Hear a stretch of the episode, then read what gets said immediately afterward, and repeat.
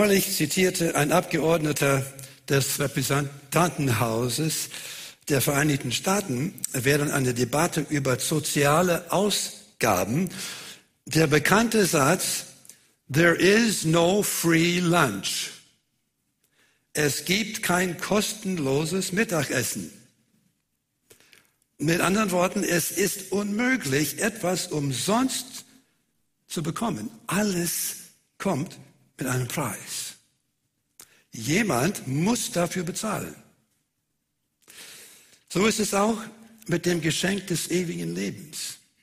Eben wie wir das gesungen haben heute Morgen.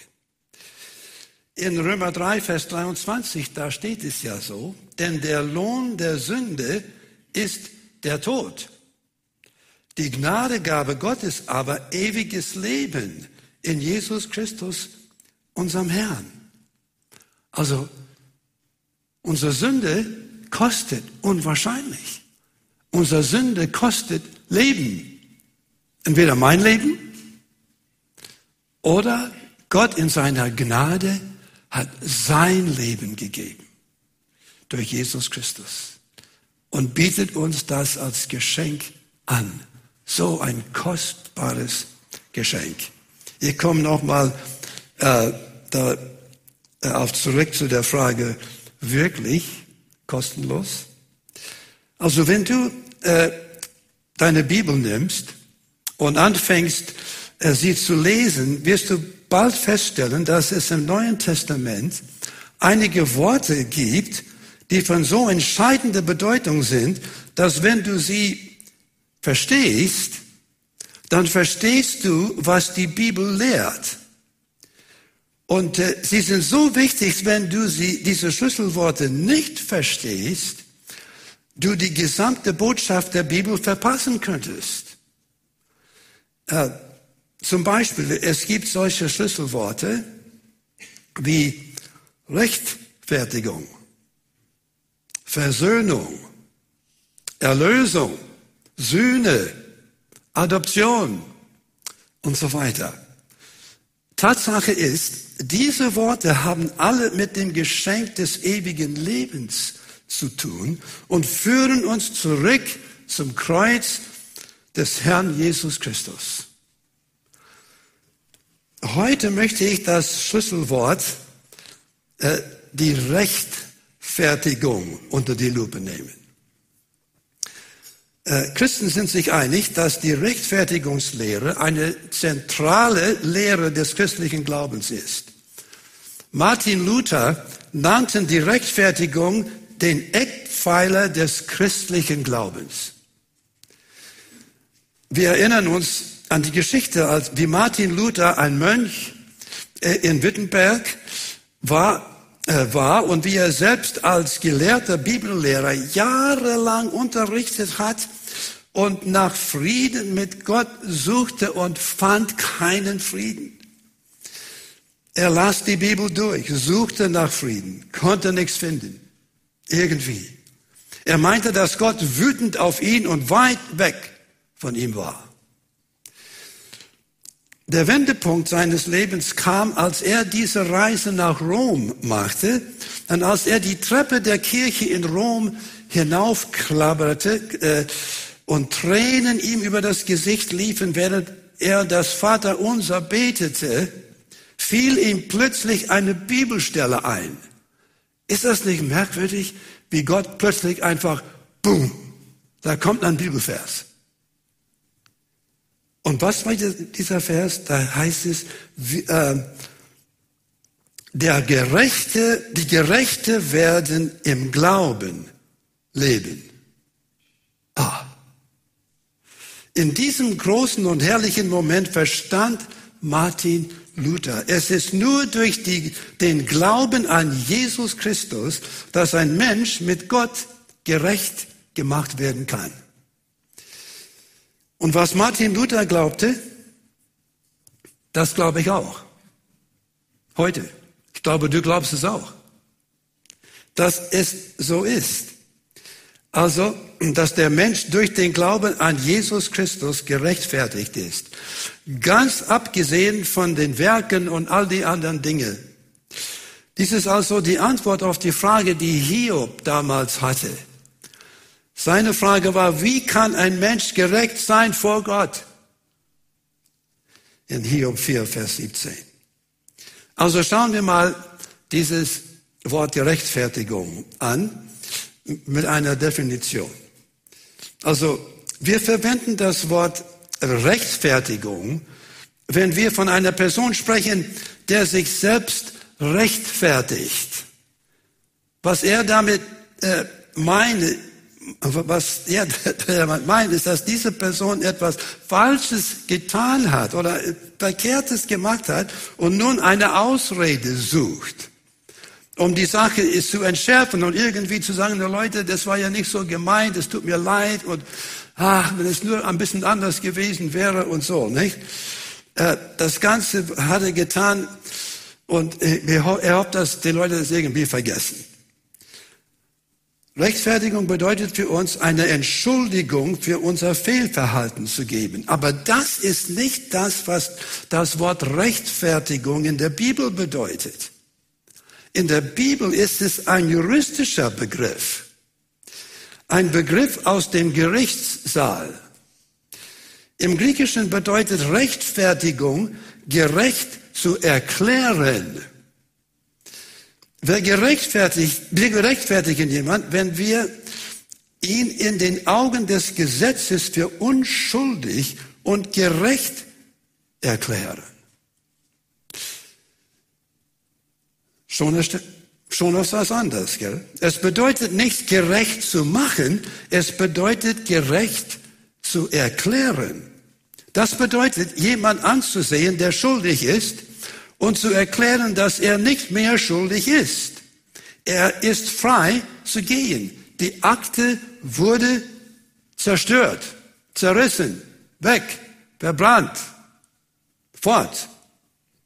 Die Rechtfertigung ist das göttliche Wunder, durch das Gott den Sünder, der an Jesus glaubt, für gerecht erklärt hat. Okay, die Definition. Die Mittel zur Rechtfertigung. Um den Weg oder die Mittel zur Rechtfertigung zu erklären, schauen wir uns einige bekannte Bibelverse aus Römer Kapitel 3. Wir haben sie eigentlich schon gehört.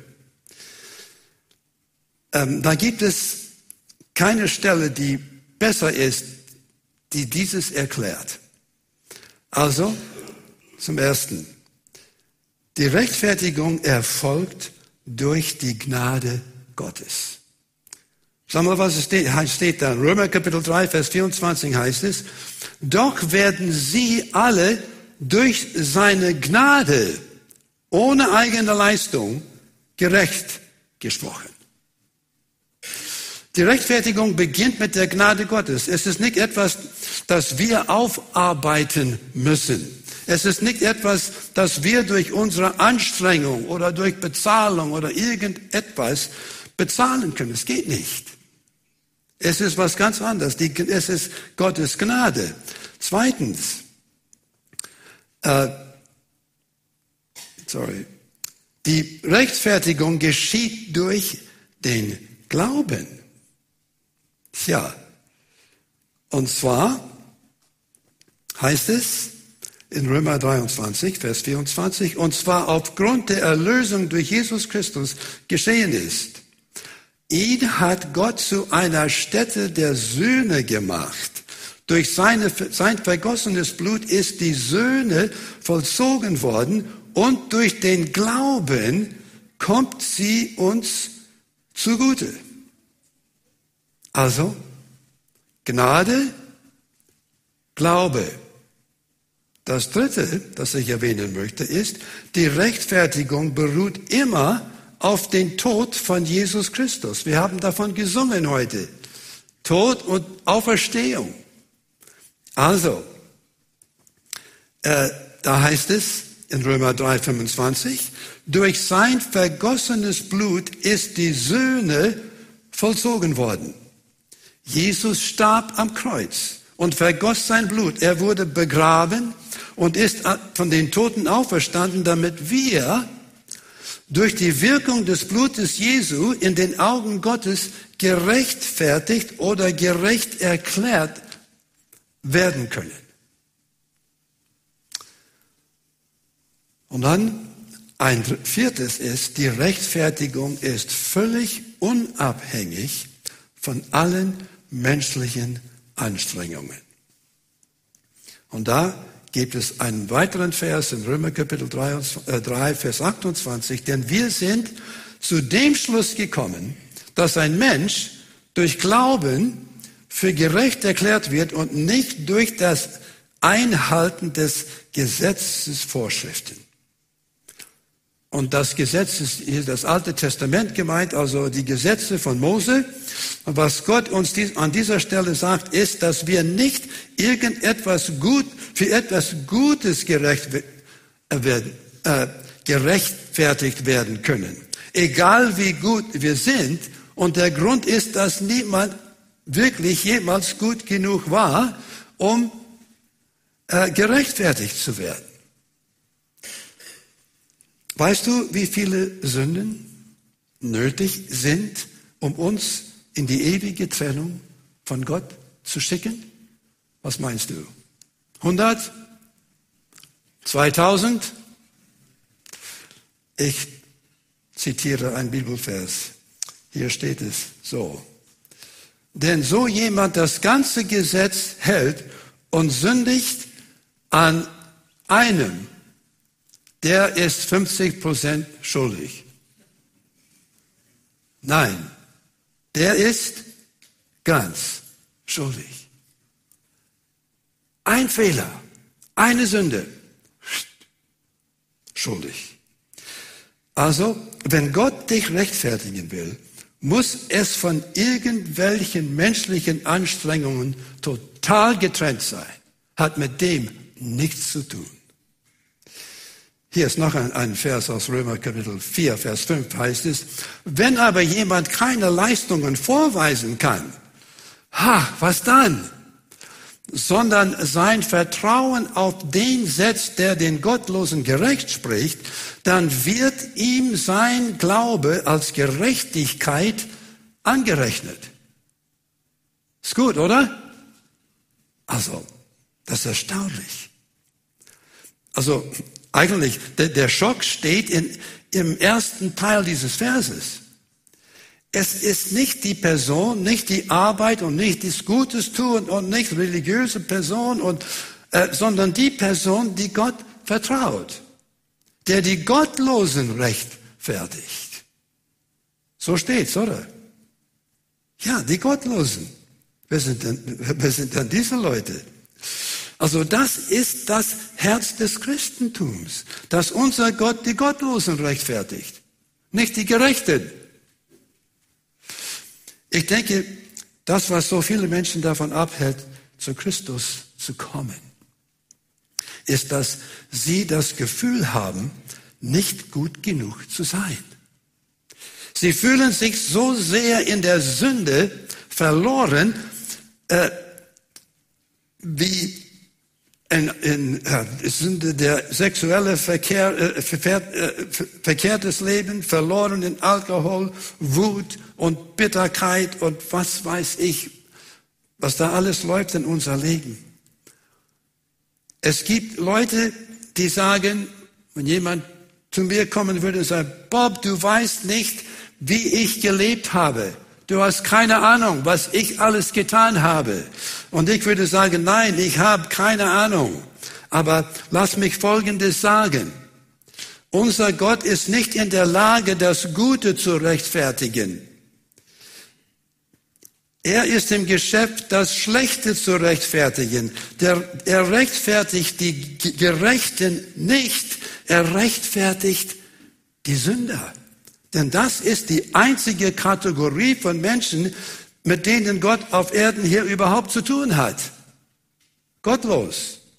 Er rechtfertigt die Gottlosen, solange sie noch gottlos sind. Er rechtfertigt den Sünder, solange er noch ein Sünder ist. Und er verändert dann sein Leben.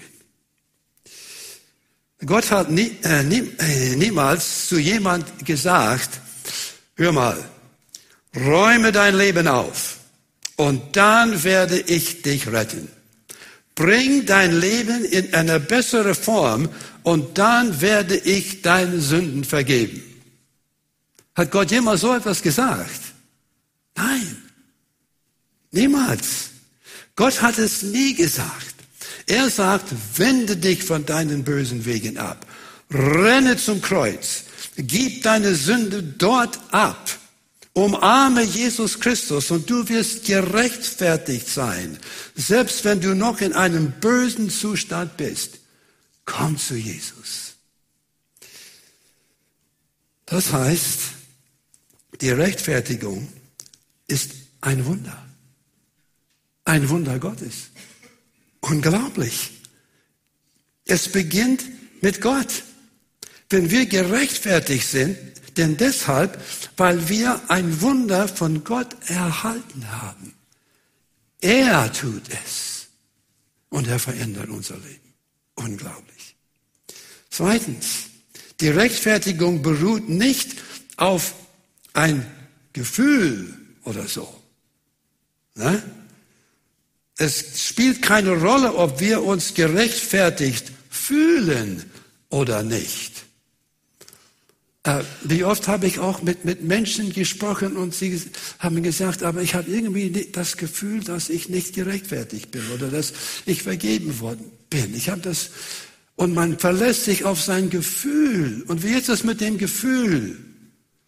Heute ist mein Gefühl hier oben, weil Bayern gewonnen hat oder irgendwie irgendwas Besonderes ist geschehen und es ist gut. Das Wetter ist wunderbar. Ich fahre auf Urlaub.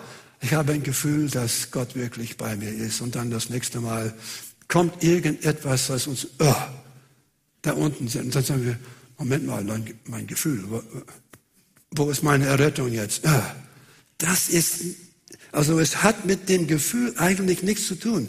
Die Rechtfertigung geschieht in dem Moment, in dem ein Mensch Jesus Christus vertraut. Es gibt niemanden, der teilweise oder halb gerechtfertigt ist. Es gibt niemanden, der gerechtfertigter ist als jemand anders. Und drittens, die Rechtfertigung bedeutet, dass deine Errettung auf ewig sicher ist,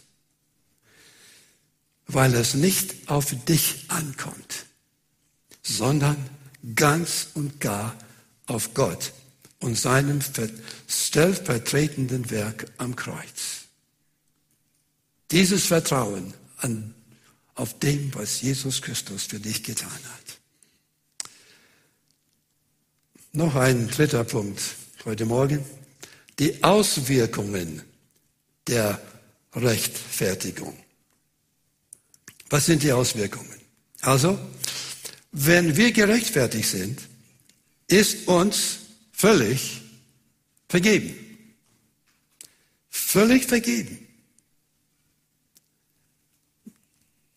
Wenn wir gerechtfertigt sind, haben wir eine neue Gerechtigkeit.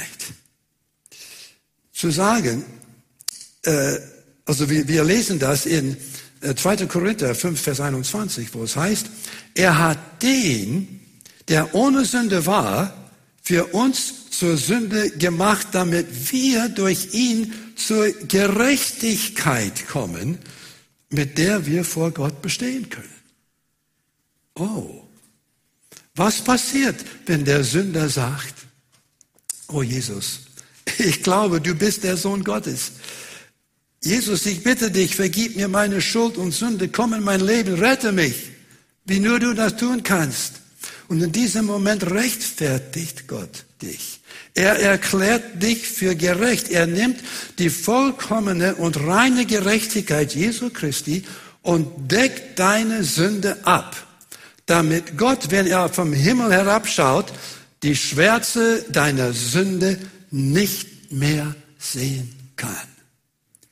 Alles, was er sieht, ist die reine Gerechtigkeit seines Sohnes, seines Sohnes. Deine Sünde ist bedeckt und wird immer verschwunden sein. Alles, was Gott sehen kann, wenn er dich ansieht, ist die Gerechtigkeit Jesu. Das Dritte. Wir werden für nicht schuldig erklärt und können niemals verurteilt werden. So heißt es in Römer 8, Vers 1. Es gibt demnach kein Verdammungsurteil mehr für die, die ganz mit Jesus Christus verbunden sind. Hm. Du kannst niemals von Gott dann verurteilt werden. Du kannst niemals mehr von Satan oder irgendjemand anderem verurteilt werden. Auch von dir selbst nicht. Nein, weil wir mit Jesus Christus verbunden sind. Und was sagt Römer Kapitel 8, Vers 33 und 34? Wer wird es wagen, diese Auserwählten Gottes anzuklagen? Gott selbst erklärt sie ja für gerecht. Wer kann sie verurteilen? Jesus Christus ist doch für sie gestorben.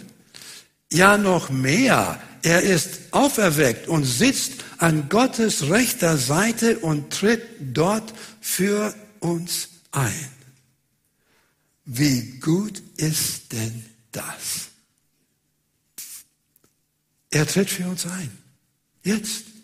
Jetzt gerade. Zur rechten Seite, rechten Seite Gottes. Der, der für uns gestorben ist. Also, niemand kann uns dann mehr verurteilen. Ich äh, befand, bekam folgende Geschichte in die Hand, erzählt von Billy Graham. Die Geschichte besagt, dass ein, in England ein Mann, ein Mann gab, einen Mann gab, der einen Rolls Royce gekauft hatte. Der Mann entschied sich für einen Urlaub in Europa und wollte mit seinem Rolls Royce äh, durch die französische Landschaft touren. Also setzte er den Rolls Royce auf die Fähre und überquerte den Ärmelkanal. Er fuhr durch Frankreich und schaute sich die Sehenswürdigkeiten an, als plötzlich sein Rolls Royce mit einer Autopanne stehen blieb. Und niemand da war, der das Problem beheben konnte. Was macht man jetzt? Ja, dann ruft man äh, nach England, oder? Zu der Firma. Und was haben sie getan? Sie flogen einen Automechaniker hin, der die Reparaturen durchführte. Er brachte das Auto wieder zu laufen und flog gleich danach nach England zurück. Der Mann dachte bei sich, oh Mann, das wird eine teure Angelegenheit werden. Die Firma hat aber nie eine Rechnung geschickt. Hm. Als er schließlich nach England zurückkehrte, ohne eine Rechnung erhalten zu haben, schickte er einen Brief an die Firma, in dem er erzählte, was passiert war und wie der Mechaniker mit dem Flugzeug nach Frankreich gekommen war und, und fragte, wie hoch denn die Rechnung sei. Er erhielt einen Brief von Rolls-Royce Firma zurück, in dem stand, sehr geehrter Herr, vielen Dank für Ihren Brief. Sie müssen wissen, dass wir in unseren Akten keine Aufzeichnungen darüber haben, dass ein Rolls-Royce jemals an irgendeinem Ort zu irgendeiner Zeit und aus irgendeinem Grund eine Panne gehabt hatte. Hochachtungsvoll. Gut, oder? Darum geht es ja, auch bei der Rechtfertigung. Du kannst versagt haben. Du kannst eine Panne erlebt haben und in einen Graben gestürzt sein. Aber Gott, der Allmächtige, schaut auf dich herab und sagt, es gibt keine Aufzeichnungen darüber, dass mein Kind jemals versagt hat. Das ist Rechtfertigung. Es ist so, als hättest du überhaupt nie gesündigt. Die Aufzeichnung wird gelöscht und dir wird die vollkommene, ewige, sichere Gerechtigkeit unseres Herrn Jesus Christus zugeschrieben. Ich schließe mit dieser Frage. Wurdest du jemals durch den Glauben an Jesus Christus gerechtfertigt?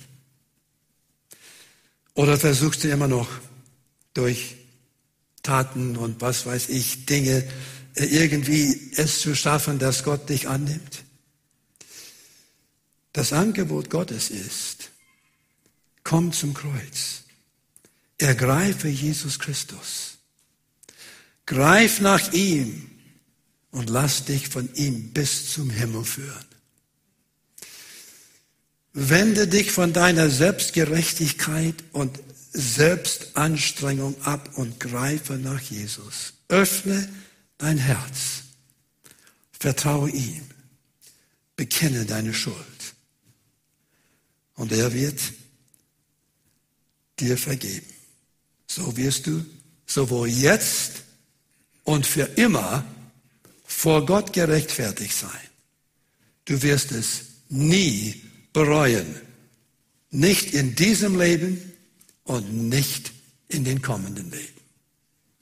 Ist das nicht gut? Da können wir alle Halleluja sagen, oder?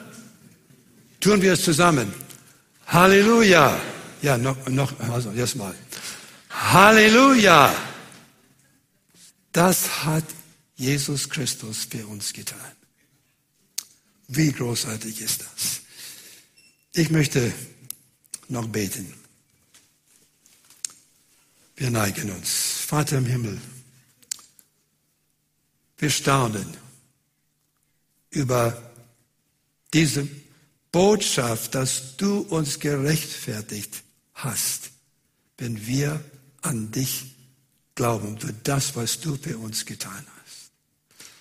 Und Jesus, du, du siehst, wer heute Morgen hier sitzt und diese Gewissheit nicht hat, dieses Vertrauen in dir. Jesus, du, du kannst es ihm heute oder ihr heute schenken. Dieses Vertrauen in dir. Öffne du die Herzen von Menschen auch heute in diesem Gottesdienst. Oder die, die per Livestream zuschauen. Dass sie einfach ihr Herz auftun.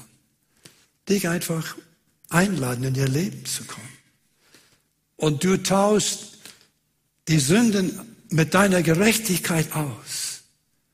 Tu es, Jesus. Mach Menschen bereit, diesen Weg zu gehen. Nur du kannst es tun. Du machst es möglich. Ich danke dir. Amen. Lass uns aufstehen und Gottes Segen in Anspruch nehmen. Ähm, ich möchte heute diesen Segen aus Hebräer Kapitel 13 uns zusprechen. Der Gott aber des Friedens, der von den Toten ausgeführt hat, den großen Hirten der Schafe, durch das Blut des ewigen Bundes, unseren Herrn Jesus, der mache euch tüchtig in allem Guten zu tun, seinen Willen und schaffe in uns, was vor ihm gefällig ist, durch Jesus Christus, welchem sei Ehre von Ewigkeit zu Ewigkeit. Im Namen des Vaters, des Sohnes und des Heiligen Geistes. Amen.